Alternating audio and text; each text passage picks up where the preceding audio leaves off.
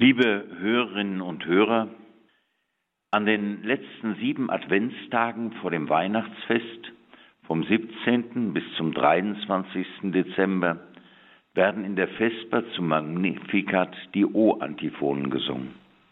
Diese Zeit ist der alte römische Advent der sieben Tage. Der 24. Dezember, an ihm beginnt das Weihnachtsfest, ist der achte Tag. Er ist der Tag der Vollendung und Erfüllung der Erwartung des Messias. Den, in den sieben O-Antiphonen wird der erwartete Messias besungen. O Weisheit am 17. O Adonai am 18. O Spross aus Isais Wurzel am 19. O Schlüssel Davids am 20. O Morgenstern am 21. O König der Völker am 22. O Immanuel am 23. Die Liturgie der Kirche kennt diese Antiphonen seit dem 7. Jahrhundert. Sie haben die Kunst, vor allem die Musik, inspiriert bis in die Moderne. Am heutigen Tag singen wir, O König aller Völker, ihre Erwartung und Sehnsucht, Schlussstein, der den Bau zusammenhält. O komm und errette den Menschen, den du aus Erde gebildet. Der Schlussstein und Eckstein an einem Gebäude hat eine herausragende Funktion. Er ist, wollen wir in den Bildern des, der heutigen O-Antiphon bleiben, der König unter allen Steinen. Dieser Stein gibt dem Gebäude Orientierung, Halt und Sicherheit. Der Eckstein sorgt dafür, dass das Gebäude in seinen Winkeln und Abmessungen stimmt. Von ihm aus wird vermessen und gebaut. Der Schlussstein ist der letzte Stein, der in ein Gewölbe eingesetzt wird. Er hält die Steine des Gewölbes zusammen. Wenn er eingesetzt ist, können Gerüste und Schalungen entfernt werden. Der Schlussstein gibt die Sicherheit, dass das Gewölbe stabil ist, dass man unter ihm geborgen ist. Leicht lässt sich das auf den König übertragen. Orientierung und Halt, Sicherheit und Geborgenheit sollen unter seiner Herrschaft dem Menschen geschenkt gegeben werden.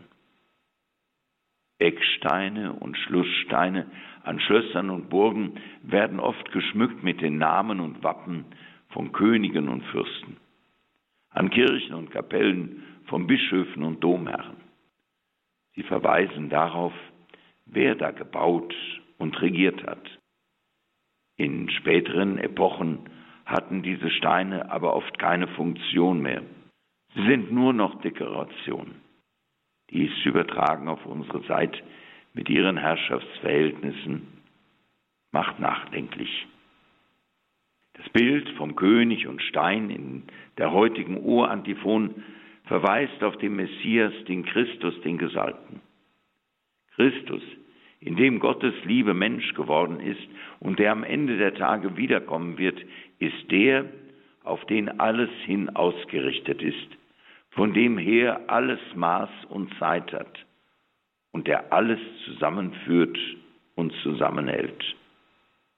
Vor diesem Hintergrund mutet wenigstens im Raum des Glaubens der Kirche seltsam an, wenn der Mensch zum Eckstein, zum Schlussstein erklärt wird. Wenigstens in unseren Tagen, der Jetztzeit. Es gibt nur einen Stein, von dem wir sagen können, dass er einhält und einlöst, was er verspricht. Jesus Christus. Er ist wirklich König und Herr der Welt. Dieser König kommt in diese Welt, der es vielfältig an Orientierung und Halt, Geborgenheit und Sicherheit fehlt. Er macht sich klein und gering.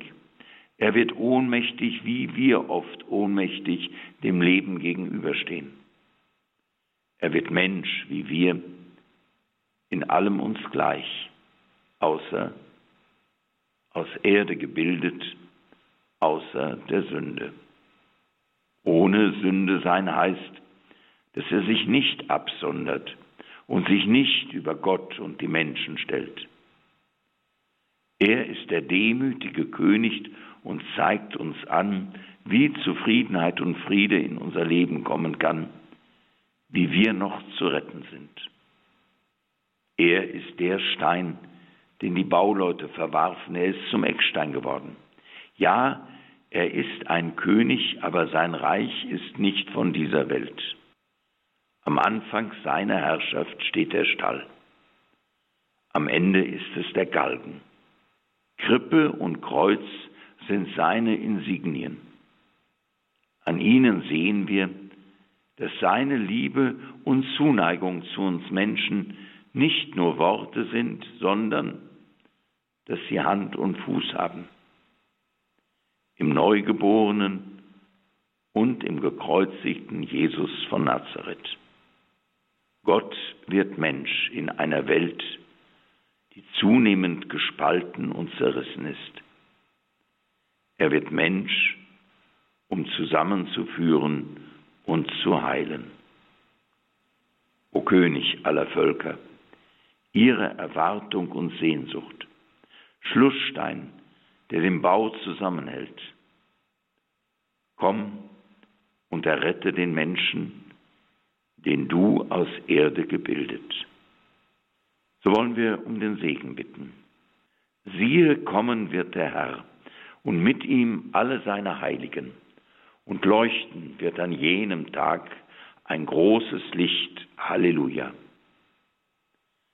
Auf die Fürsprache der Gottesmutter Maria und aller Heiligen segne und bewahre euch der dreieinige Gott, der Vater, der Sohn und der Heilige Geist. Amen. Ich wünsche Ihnen allen ein gesegnetes und stärkendes Weihnachtsfest.